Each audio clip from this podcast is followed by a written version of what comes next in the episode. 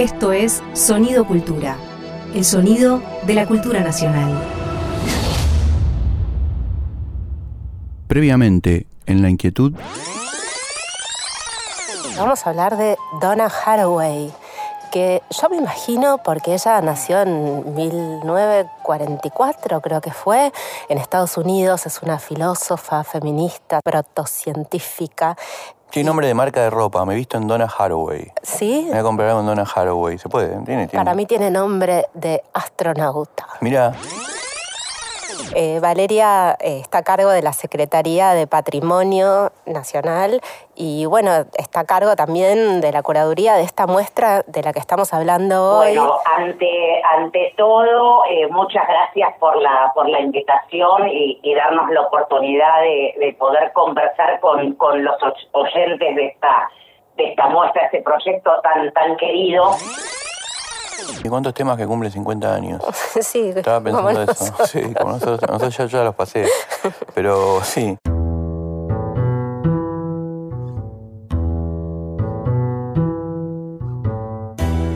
Viajar hacia el fin de la noche, navegar a la deriva de las palabras, buscar los restos en el naufragio.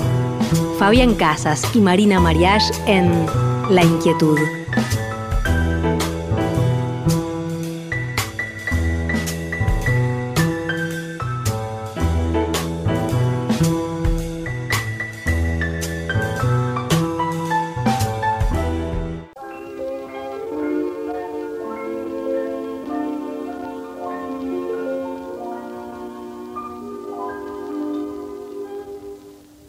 La mer qu'on voit danser le long des golfes clairs. A des reflets d'argent la mer des reflets changeants sous la pluie. La mer au ciel d'été confond ces blancs moutons avec les anges si purs, la mer, bergère d'azur infinie. Voyez, près des étangs, ces grands roseaux mouillés. Voyez, ces oiseaux blancs et ces maisons rouillées. La mer. Estamos escuchando La Mer, ¿no? De Charles Trenet, le una canción que ha sido icónica y que fue tocada, compuesta originalmente por Charles Trenet. Pero Hola, Fabi. ¿Cómo estás, Marina? Estamos en la inquietud. Me, estaba, me estaba ahogando en el mar. Estamos en inquietud con un tema, con el programa 16, con Marina Mariage, dedicado al mar. ¿no? Me pensaba cuando venía para acá, para, para el estudio, que la primera vez que vi el mar eh, fue en. me impactó, ¿viste? Siempre lo había visto eh, de manera virtual. Y era un, un- en un verano con mi papá en Mar del Plata. Mi papá, eh, apenas llegamos a Mar del Plata, yo no conocía la ciudad, después la conocí muchísimo, porque mi papá era- trabajaba con Alberto Olmedo y Olmedo estaba todos los veranos en Mar del Plata, entonces íbamos ahí muy seguidos. Y mi papá me llevaba caminando por la calle, me acuerdo, y compró uvas en una, en una frutería.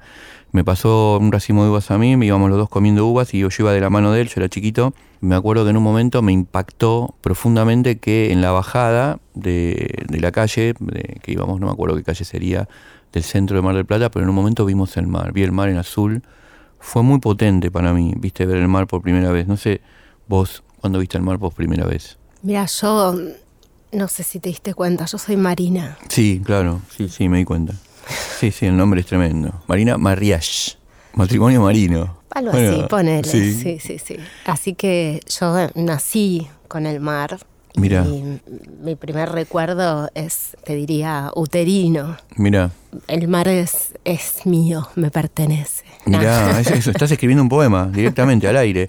Vos sabés que, que, eh, el mar tiene. Hay gente que le gusta el mar, y hay gente que, que le tiene mucho temor. ¿Viste? Yo tengo una relación ambigua, o sea, de, de que me me encanta contemplarlo, me encanta estar cerca del mar, me acuerdo de llegar a lugares y acostarte a dormir y escuchar el ruido del mar muy cerca, y me producía un estado de sedación, me gustaba, a diferencia de otras personas que le puede generar un estado de inquietud, ¿no? Como el programa, ¿no? Sí, la inquietud es que sí eh, genera o provoca cierto respeto. Muchas veces eh, pasa eso que decís. Es, es imponente, el mar es, es enorme, es gigante y por supuesto ha llegado a la literatura de mil maneras. Sí, tenías ahí poemas, ¿no? Tenías un poema, yo había, me habías dicho que tenía esa idea, Vilarino, ¿no? Una gran poeta uruguaya, que durante mucho tiempo no se, no, no se conseguían los libros de idea y ahora está publicado, y están publicadas bastante, con bastante profusión acá, en- inclusive en Buenos Aires, si no tenías que comprar en Uruguay, me acuerdo,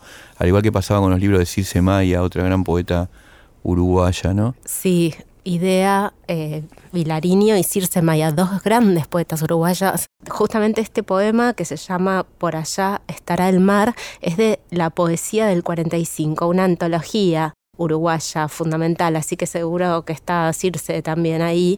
Y por allá estará el mar dice, por allá estará el mar, el que voy a comprarme, que veré para siempre, que aullará, llamará, extenderá las manos, se hará el manso, el hermoso, el triste, el olvidado, el azul, el profundo, el eterno, el eterno, mientras los días se vayan, la vida se me canse, el cuerpo se me acabe, las manos se me sequen, el amor se me olvide frente a su luz, su amor, su belleza, su canto. Qué bien leído, qué lindo poema aparte, ¿no? Que ideas siempre son como, eh, los poemas van descendiendo y uno va bajando con el poema, ¿viste? Eso te convierte en buzo, ¿no? Te, te, te man- te manda las profundidades, ¿no? De su, de su sentimiento, ¿no? Los, los poemas de idea. Yo no sé si vos leíste, porque así como está el mar, está el nadador, o la nadadora. El nadador de, de, John sí. Que, es una, que también hay una película, ¿no? Es- sí. La película yo no la vi, es con Bart Lancaster. No sé si es buena.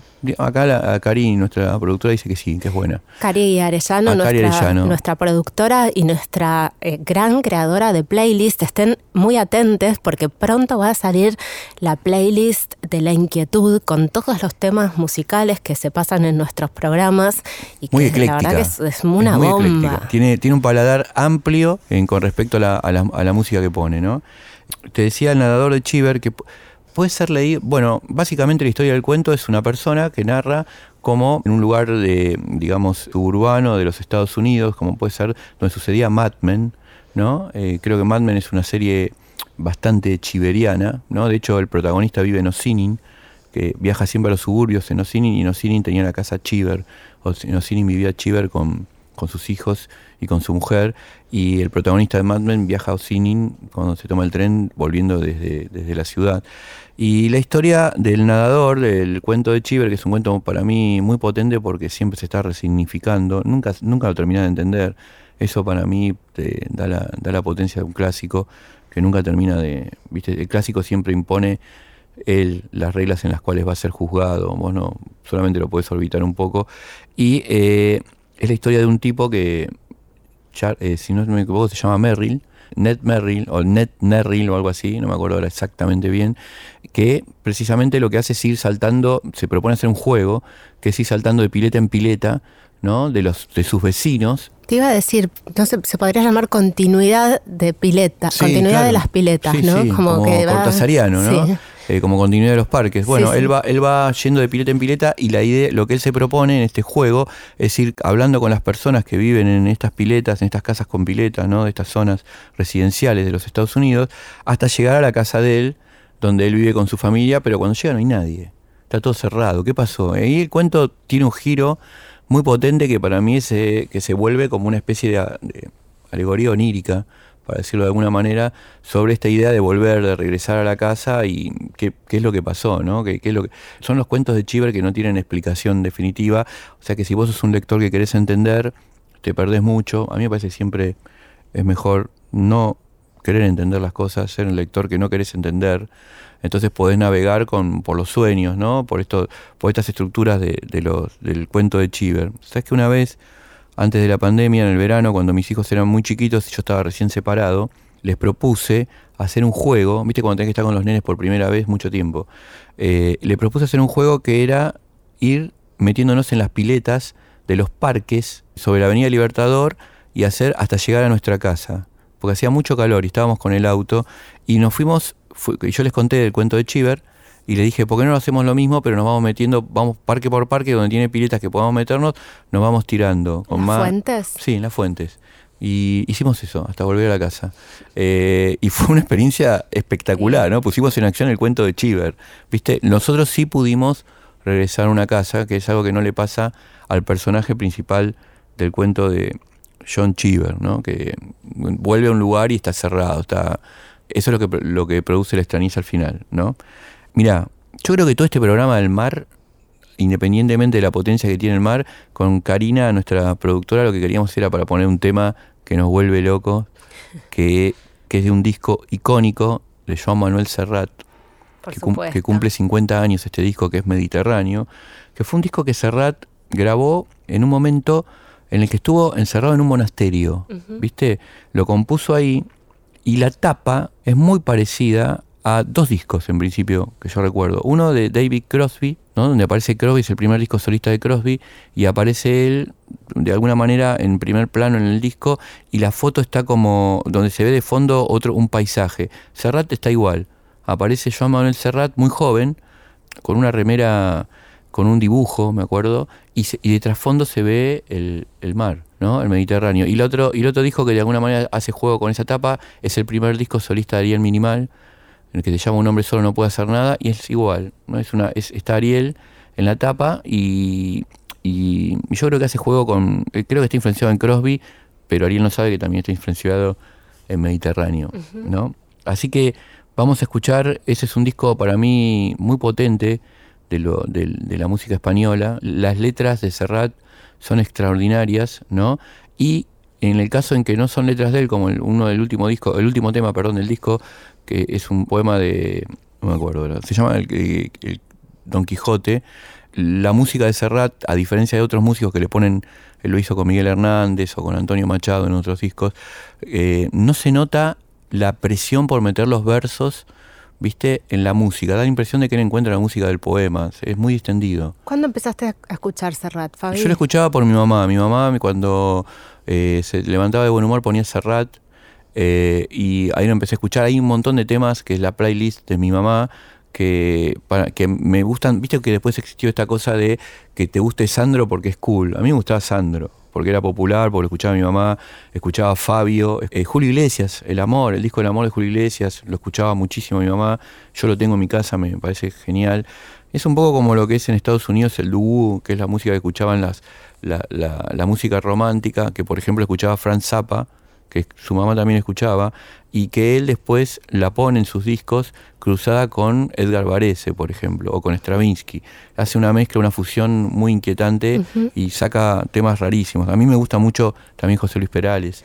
Bueno, este tema eh, el Mediterráneo de Serrat es, es, vale, digamos, es celebratorio, pero a, mí me pone muy melancólica Serrat, porque también me hace acordar, para mí es esa escena de ir en el auto con, con mis padres y un cassette de Serrat en los 80 y mi mamá eh, lagrimeando, llorando, mirando, de casa, mirando por la ventana y que se le caían las lágrimas. Es esa, esa es que pasa eso, ¿sabes que Así como te digo esto que me pasaba a mí, hay mucha gente de mi generación que recuerda este disco con nostalgia o con tristeza, ¿no? Yo lo recuerdo con alegría.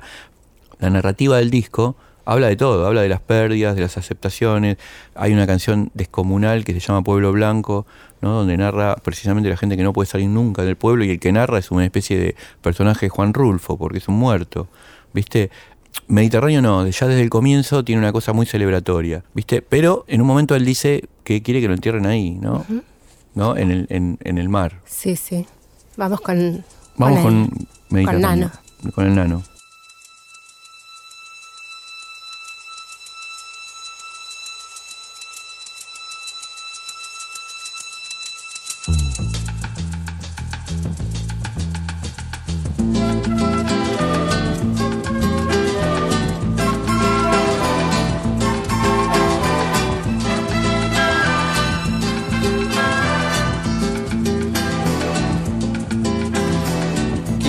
Porque mi niñez sigue jugando en tu playa. Y escondido tras las cañas duerme mi primer amor. Llevo tu luz y tu olor por donde quiera que vaya. Y amontonado en tu arena, guardo amor, juegos y penas. Yo que en la piel tengo el sabor amargo del llanto eterno que han vertido en ti cien pueblos de Algeciras a Estambul para que pintes de azul sus largas noches de invierno. A fuerza de desventuras, tu alma es profunda y oscura. A tus atardeceres rojos se acostumbraron mis ojos como el recodo al camino. Soy cantor, soy embustero, me gusta el juego y el vino, tengo alma de marinero. ¿Qué le voy a hacer si yo nací en el Mediterráneo? Nací en el Mediterráneo. Y te acercas y te vas después de besar mi aldea.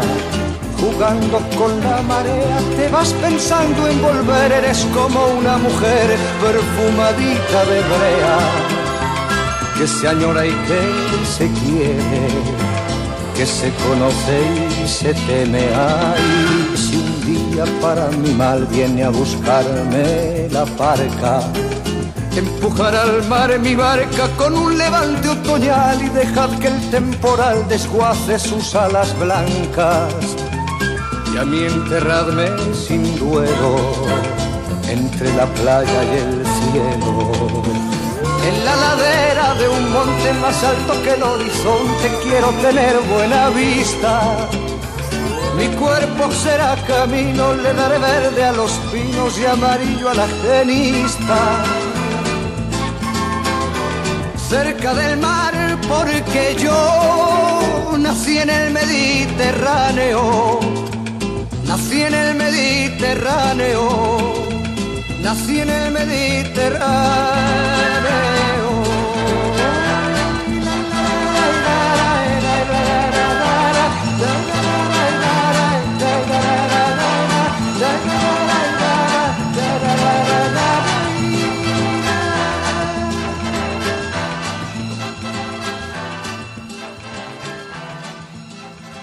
Fabián Casas y Marina Mariage.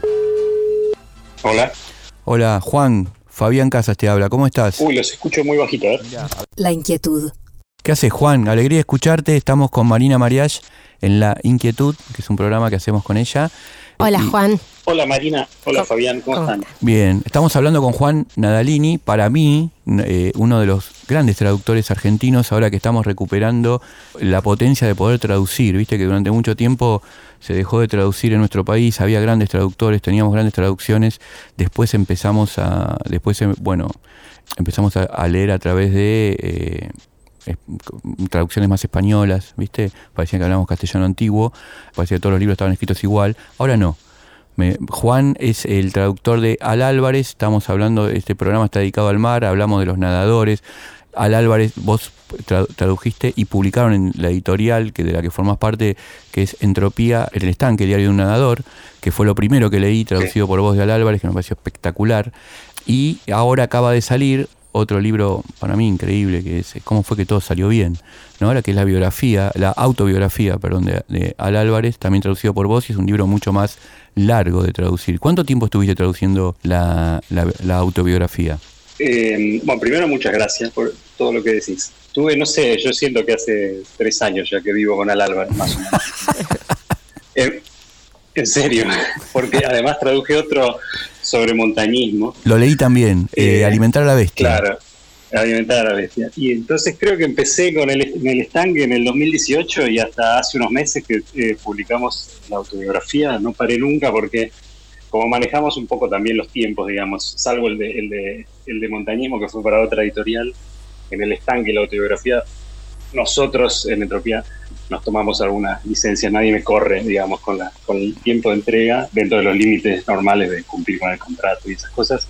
Más o menos puedo administrarme mejor el tiempo, no correr, releer bastante, corregir. Eh, así que en definitiva, sí, no sé, tres años eh, investigando cada pequeña cosa que aparece en los libros de Al, eh, viendo, escuchando la música, escuchando la música que él escucha, eh, viendo la, la- dónde vivía. Es- sos como un actor Eh, de don- método, viste que te pones a estudiar. Sí, Hay que hacer eso, ¿no? Para traducir. Sí, sí, como una inmersión absoluta, ¿no? Además que ahora es tan fácil. Sí. Eh, Google Maps, en un segundo estás en la puerta de su casa, digamos. Y, y- y- y así con, y así Claro. con todo, ¿no? En serio, es, es increíble porque él mencionaba las grabaciones que encargó su padre de Sibelius y en Spotify, por supuesto, eso está, está, está en esas versiones. Entonces es como muy sencillo ir metiéndose en ese mundo. Por suerte es una compañía muy agradable, la de Al, digamos. Es Sí. un hombre muy inteligente y muy sensible y da gusto estar ahí metido. Sí, sí, yo te iba a preguntar, bueno, se me atoran un poco las preguntas para hacerte porque son muchas, pero una de las cosas que te quería preguntar es esto, ¿qué te pasa con Al Álvarez?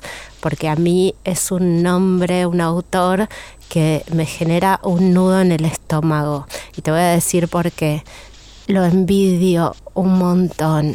O sea, Mira. me gusta demasiado. Y vos como como, como vos como traductor, me imagino que su- tu relación debe ser muchísimo más íntima. De hecho, contás que vivís con él hace tres años.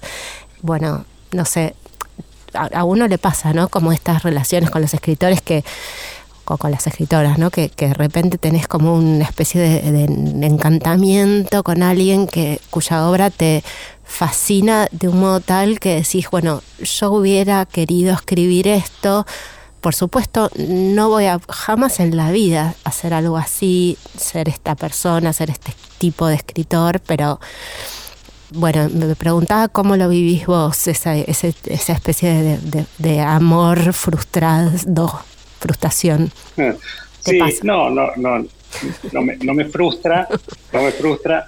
Siendo una serie de afinidades, o fui descubriendo como una serie de afinidades, eso es curioso porque excedió lo meramente laboral, digamos, traducir un libro o dos. Eh, sentí una especie de afinidad personal con él y yo te diría que más que sus libros me encantan, pero más que su obra, a mí me hubiera gustado ser amigo de Al Álvarez.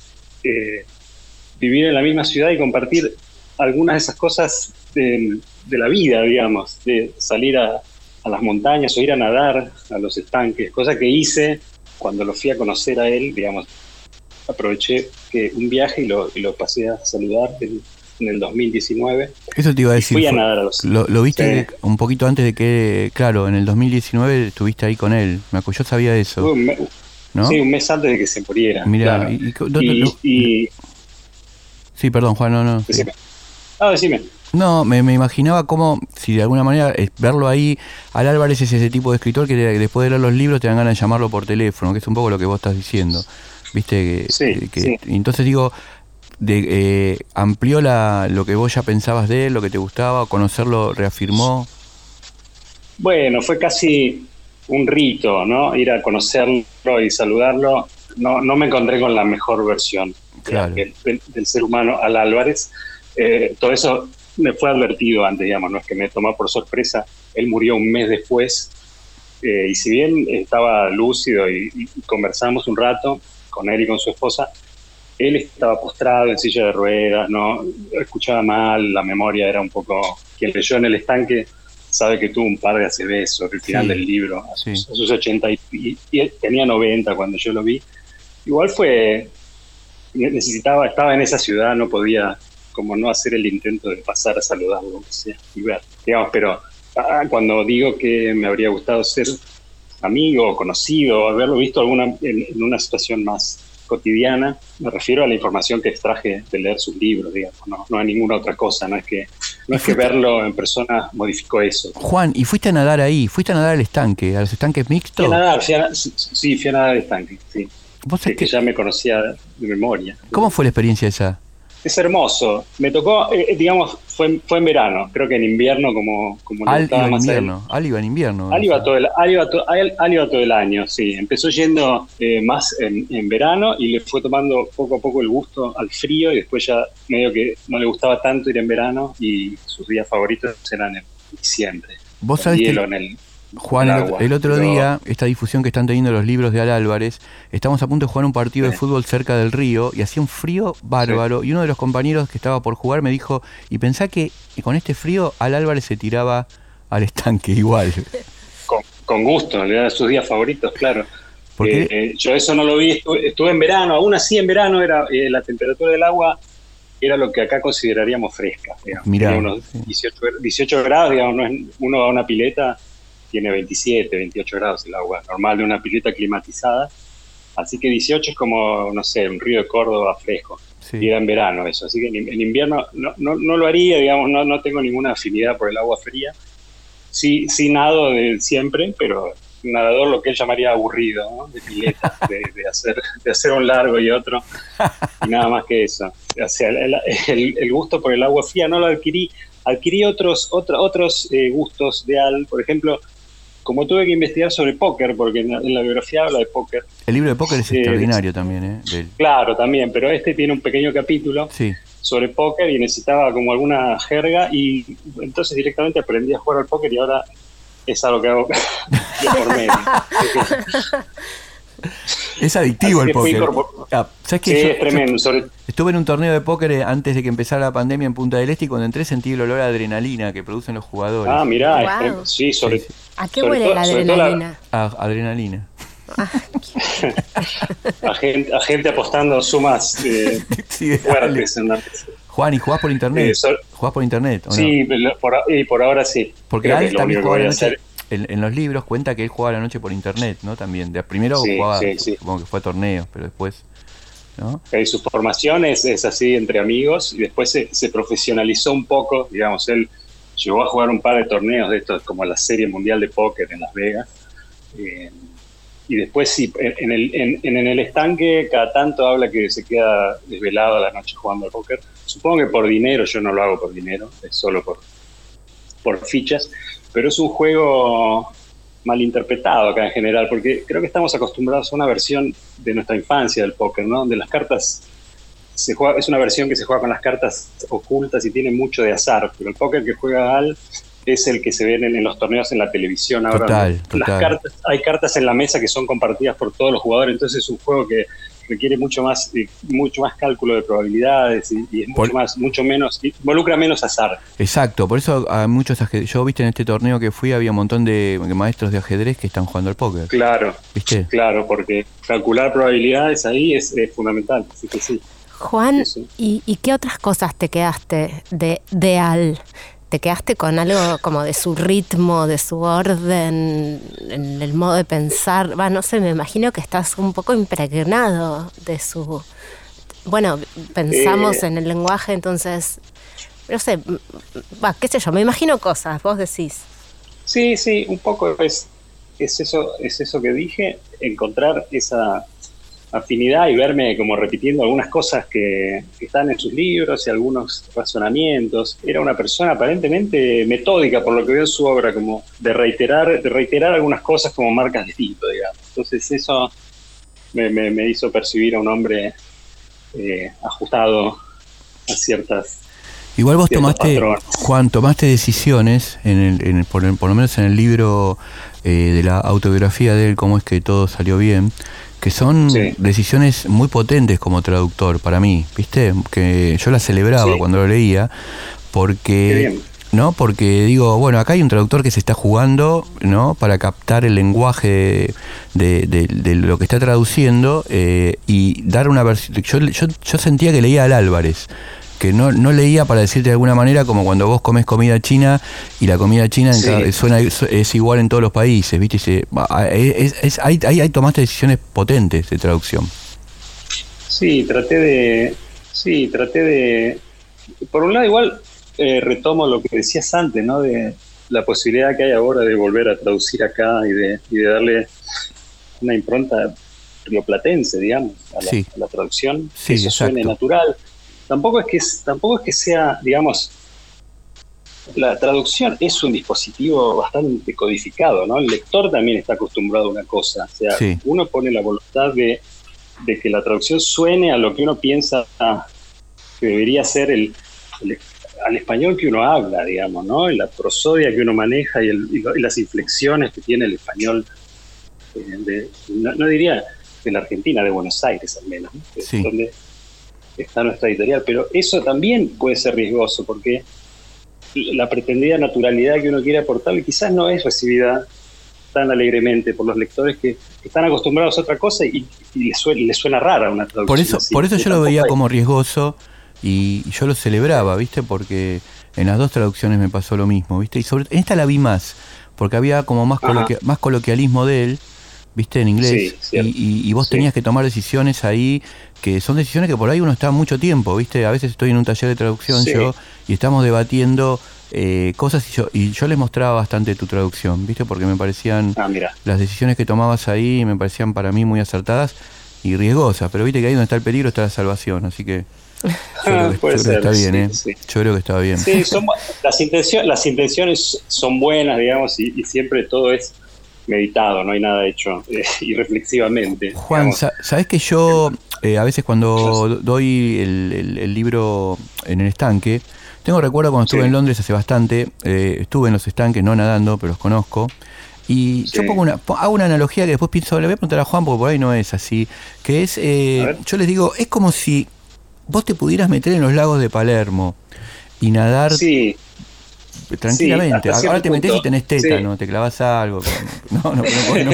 Sí, no, no creas que el agua del estanque de acá, sí, no creas que luce mucho más limpia que No, no, mira, eso te quería preguntar, no. Uno tiene la sospecha de que al estar el Estado involucrado ahí, la Municipalidad de Londres, hay una bromatología o algo mínimo que controla la, la salubridad del agua, pero el color es el mismo. Es un estanque, digamos, el agua está ahí. Eso te quería preguntar, porque yo decía, es como lo mismo, es como si pudiéramos ir y nadar en los lagos de Palermo eh, en, con cualquier temperatura, porque él lo hacía a lo largo de todo el año. Exacto, si, si los lagos de Palermo estuvieran eh, más aislados de la ciudad, si alrededor hubiera un bosque, este parque es enorme, es un parque enorme con unas lomas muy lindas, creo que es como el único punto de la ciudad desde donde se ve el perfil de Londres, digamos, vos subís a una especie de colinita que hay ahí Qué hermoso. Y se ve el perfil, se ve la ciudad de Londres lejos, no es, no es cerca del centro. Te hago una eh, pregunta. Si Palermo, si Palermo tuviera eso alrededor, los estanques serían algo así. Claro, Juan, yo soy fanático de, me gusta un libro de Al Álvarez que no creo que no está traducido, que es el Después del matrimonio, ¿viste? Eh, puede ser After Marriage, ¿no? Eh, ¿Lo leíste? Sí. No, no lo leí, no, no, lo encuentro por ningún lado. Mirá, agotadísimo. Está agotadísimo, ¿no? No, nunca lo, nunca lo vi, no sé, nunca no está en Amazon, no está en ningún lado. No, sé cómo. O sea que eso no está. Te, tenés pensado alguna otra cosa? Porque después en la biografía yo veo que Al Álvarez tiene novelas y tiene libros de poemas que yo, sabía, yo sabía, ¿no? Sí. ¿Hay algo más en carpeta que vas a hacer? No, no, no, por nosotros no. O sea, viste que Fiordo ahora. Fiordo ahora eh, Reeditó El Dios Salvaje, ¿no? Reeditó El Dios Salvaje. Dios salvaje el de la, noche. noche. que es del 2018 Em, no sé si ellos tienen algo más en carpeta, nosotros por ahora no. Se hizo. sí, hay tres novelas, hay tres o cuatro novelas que no leí. Y Creo que nadie que yo conozca ha leído, no sé de qué se trata, no sé cómo será como novelista, no, lo conozco. ¿Y Como poeta, mucho tampoco. Vi algunas cosas, pero muy pocas. Viste que siempre hablan de Al Álvarez, bueno, es un poco, se trata de, ubicarlo y es un autor eh, complejo porque precisamente escribe sobre eh, es como un maneja un género que se va mutando todo el tiempo, ¿viste? Puede ser un ensayo, puede ser una novela, puede ser digo, por ejemplo, los capítulos que le dedica extraordinarios para mí en el final de la, autobiografía al poeta polaco, eh, son, son, encerrados en sí mismos, son como acercamientos. Sí, Eso están buenísimos esos, sí. Herbert, ¿no? Herbert, sí, son como unos acercamientos impresionantes. Esos a los de, también a, a, un, autor muy poco traducido acá, que es Berryman, ¿viste? Que él... Sí, me gusta mucho, sí, él lo entrevistó para la televisión y escribió mucho sobre Berryman, eh, como en la trilogía esa, ¿no? Berryman, eh, Lowell. Lowell y Silvia Plath, ¿no? Como norteamericanos que a él le gustaban Sabes que Lowell durante mucho tiempo acá era, bueno, todos sabían que era un escritor, poeta de renombre, estaba tan mal traducido, viste lo que puede hacer una traducción, Estaba tan mal traducido sí, que la gente pensaba que era malo, un poeta malo. Y es realmente un gran.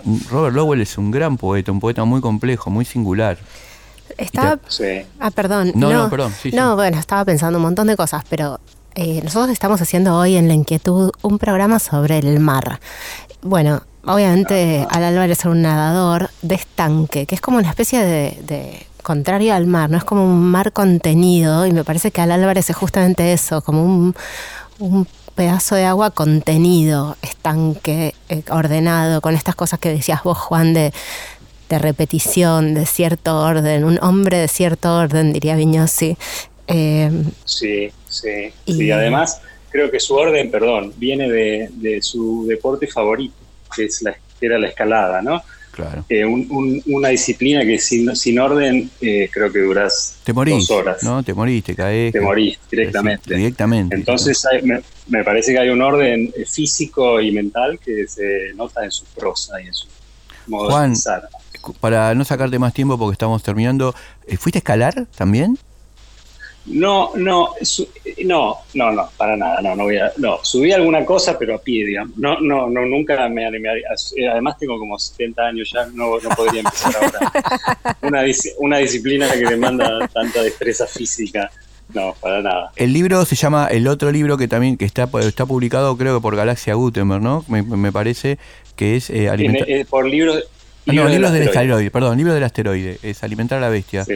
¿No? También una Sí. otra otra traducción muy hermosa, es un libro más cortito para mí, ¿viste? De Al. Sí, sí, sí, es, es, es que es un, si no entendí mal, es una extensión de un, de un perfil que hizo para el New Yorker. Es que para mí tiene No, eso, da la impresión de algo hecho para las revistas, un poquito más, Sí, más, este, más, más largo, eh, ¿no? Un poco. A, Igual- diferen- igual a es muy diferencia de los ameno, libros, pero a diferencia de los libros otros que son como libros, ¿no?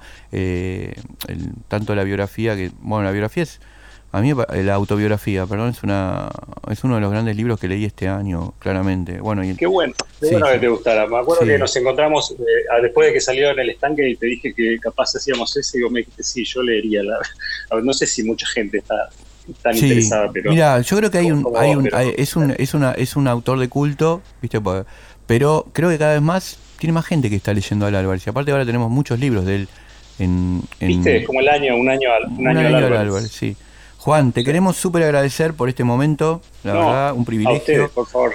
gracias, Muchas Juan. gracias. Muchas gracias, Juan. Te mandamos Gracias, un Marina, abrazo. Fabián, un abrazo. Un beso grande. Un abrazo.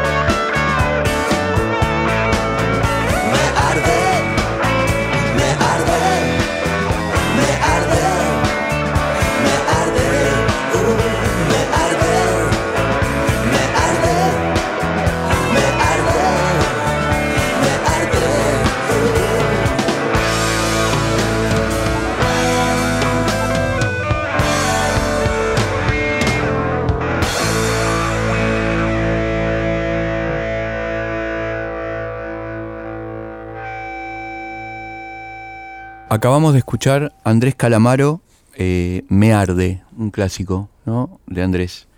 Eh, ¿Sabes, Marina, que en el 98 estaba en Iowa, ¿no? Rodeado de eh, farmers, miembros del Ku y, y eh, alumnos, ¿no? Porque estaba en la Universidad de Iowa y me dijeron que ahí tocaba, iba a tocar alguien que yo no conocía en ese momento que se llamaba Beck.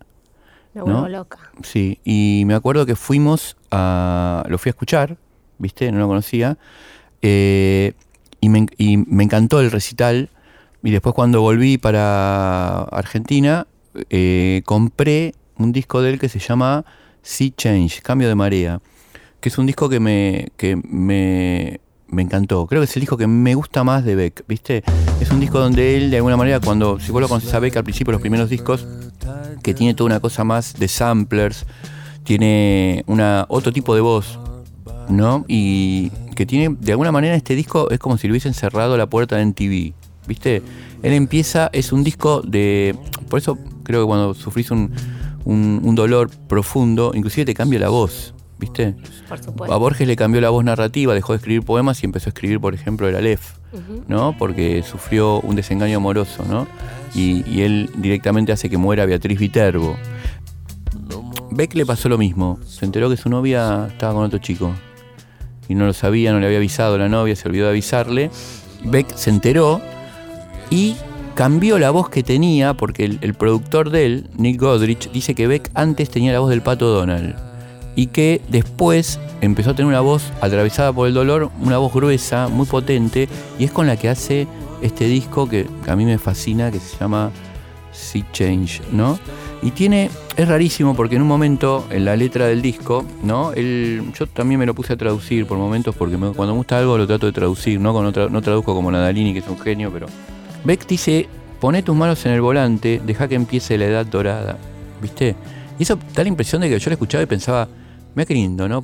Aparte que a veces uno no se da cuenta después que estuviste en la edad dorada, ¿viste? No te das cuenta en el momento que te está pasando.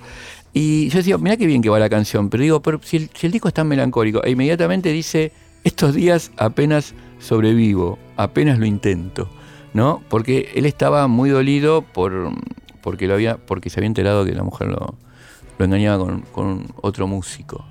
Y eh, sin embargo, él después más adelante eh, empecé a tra- traduje Piper, Piper Tiger, que yo me imagino que es el que es el nombre tigre del papel para armar los cigarrillos, ¿viste?